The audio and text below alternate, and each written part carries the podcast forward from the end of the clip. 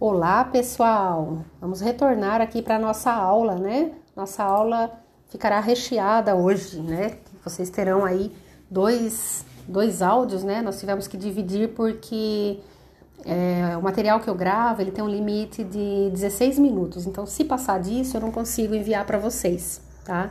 Então, eu preciso gravar, criar o link e colocar no roteiro para que vocês tenham acesso. Então, por isso que eu faço muitas vezes alguns links aí eu tenho que fazer em duas etapas. Então, nessa segunda etapa, é, o que eu tenho para passar para vocês, né? Nós falamos aí sobre alguns conceitos, né? Moral, ética, deontologia, deontologia profissional, aí algumas diferenças também entre um e outro. E nessa segunda etapa eu vou falar um pouquinho sobre a evolução da ética, né? A gente ouve muito falar em ética, mas a ética ela não surgiu agora, ela surgiu já lá na Grécia Antiga, né? Então essa evolução, ela vai trazer um pouco para a gente como é, funcionou todo esse processo evolutivo de ética, né, é, o que caracterizou cada fase até os dias atuais. Então, a ética ela surgiu lá na Grécia Antiga, né? Naquela época, ela era dominada pela filosofia política, tá? Então, tudo era resolvido através da política. Na Grécia Antiga, nós tínhamos três filósofos aí, né? Três pensadores que cada um tinha a sua forma de pensar, de entender a ética. Um deles era Sócrates. Para Sócrates, o saber fundamental era o saber a respeito do homem. Então, se o homem conhecesse a si mesmo, é, ele conheceria o bem e o praticava, né? Ele conseguiria é, atingir aí essas duas coisas ele sente-se dono de si mesmo. Então, para ele, o homem sente-se dono de si mesmo. Já o Platão, que era um outro filósofo, né? O homem só é bom se for um bom cidadão. Então, se ele tiver atitudes de bom cidadão, ele era considerado um homem bom, tá? E ele fazia uma conexão entre a política e a ética. Os valores que o homem possui e aplica na política demonstram quem ele é. Ou seja, o caráter dele era formado pela política. Uh, já o Aristóteles, é, ele defendia a ideia que o homem era um ser sociável. Então, o homem não conseguiria viver isolado, ele precisaria viver em sociedade. Então, a ética, é, ele unia a filosofia política, tá? Dentro do aspecto de que a comunidade social e política é o meio necessário para se expressar a moral, tá? Então, uh, esses são os três pensadores aí da Grécia Antiga. Com o passar do tempo, né, na Idade Média, a ética passou a ser dominada pelo cristianismo e pelo islamismo. Então, o homem tinha que obedecer aos preceitos religiosos impostos e, se ele fizesse isso, ele era considerado ético. Tá? Então, ele só era ético, só seria ético se ele obedecesse à religião, cristianismo ou islamismo. Já na ética cristã medieval, o cristianismo passou a dominar, porque ele passou a ser a religião oficial de Roma no século IV, né, depois de Cristo. A religião nessa fase ela era detentora dos mandamentos éticos e morais. E se o homem desobedecesse esses princípios, ele seria castigado, seria sacrificado, tá? Então, a religião aí, né, o cristianismo teve domínio total, né? Ele expulsou o islamismo, ele passou a ter domínio total sobre a ética tá? E aí ele passou a ditar as regras éticas e morais ao homem. E aí nós passamos para a ética moderna, tá? Na ética moderna, é, todo esse princípio político e religioso cai por terra para dar lugar à ciência. Então a ciência passou a dominar a ética.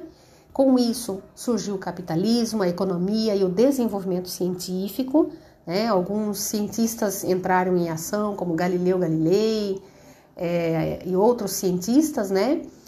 A religião deixou de ter esse domínio e a ética ela estabelece no próprio homem como ser pensante e responsável pelas suas ações.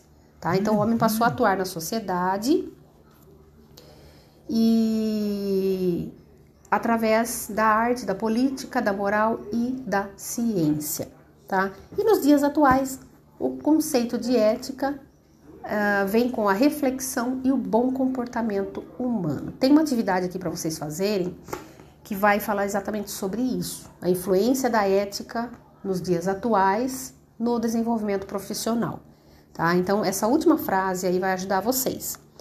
Uh, esse roteiro, né? Cada aula que vocês, é, que nós tivermos, vocês terão um roteiro, né? Pelo menos as primeiras aulas.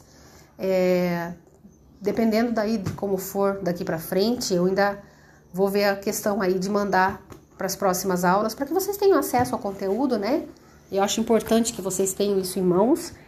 É, e cada roteiro ele vai trazer a explicação da aula, um texto explicativo, ou de repente alguns slides, é, a, a, o conteúdo de alguma forma escrita, expressa. Uh, e vocês terão também o, a prática bônus, né, que é onde eu vou colocar os links de gravação da aula, tá? Isso nas aulas é, não presenciais, né, ou dessas primeiras aulas. Vocês terão um link de gravação da aula e também duas atividades. Uma é de aplicação, outra de fixação, tá? É obrigatório fazer essas atividades? É bom que vocês façam, porque são atividades que vão ajudar vocês na prova, tá? É... Nessa primeira, nesse primeiro roteiro, vocês têm atividade de aplicação.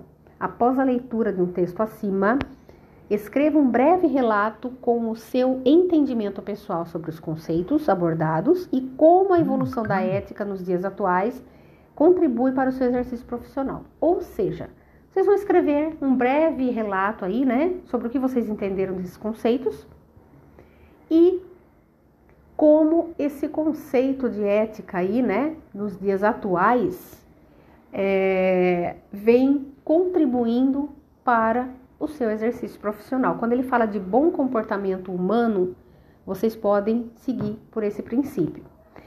Na atividade de fixação, vocês vão elaborar três questões sobre o texto e respondê-las de forma completa. Responder de forma completa não é escrever assim, o que é ética? É tal, tal, tal. Não ética é o conceito, então, de forma completa, tá? É, isso vai exigir de vocês leitura do texto, estudo, né? E essas questões, elas também funcionarão como uma revisão. Então, conforme vocês vão fazendo essas atividades, é como se fosse uma revisão que vocês é, estarão fazendo, tá? Uh, as minhas, minhas turmas anteriores, né, eu sempre pedia, orientava eles não exigia, né, mas eu orientava que eles traçassem um relato sobre cada aula, né, sobre a explicação de cada aula, tal. Então eles tinham esse resuminho, né, como se fosse uma resenha, né, de cada aula.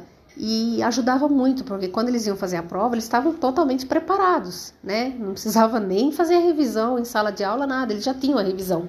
Então, esse roteiro, ele traz essa possibilidade para vocês também, tá? É, então, para essa aula, são esses os, os conteúdos, né? Uh, não esqueçam de na próxima aula uh, providenciarem o código de ética, tá? A gente vai falar um pouquinho aí, não essa segunda-feira, porque a aula vai ser curtinha de novo, né? Vai ser de uma hora. Mas para a aula do dia primeiro de. Ou melhor, para a aula da outra segunda-feira, né? Dia 31, é, eu gostaria de uh, ou melhor, dia 31 não, acho que é dia 1 mesmo, né? É, dia 1 de fevereiro. Eu gostaria que vocês tivessem em mãos esse código de ética, porque nós vamos trabalhar em cima dele, tá? Será um, será um tempo maior, né, de aula, então a gente vai conseguir esmiuçar bem ele, tá? Agora vai ser meio complicado, porque uma hora aí não dá tempo de fazer muita coisa, tá bom? Então, é isso aí. Na segunda-feira agora eu vou reforçar esse conteúdo, né, que eu já tô mandando aí a gravação aí da aula de segunda e junto com a aula da semana passada, que são as duas aulas juntas aí, tá bom? Então, espero vocês na segunda-feira e quem puder ir, né? Quem tiver é, tranquilo aí para ir, aguardo vocês lá. Conversaremos na escola. Qualquer dúvida que vocês tiverem, podem entrar em contato comigo. E não deixem de ouvir o áudio das aulas, tá bom? Principalmente os alunos que estiverem aí de forma remota, não deixem de ouvir, porque é a explicação do tema para vocês, tá bom? Então, uma ótima semana para vocês, fiquem com Deus, um grande abraço.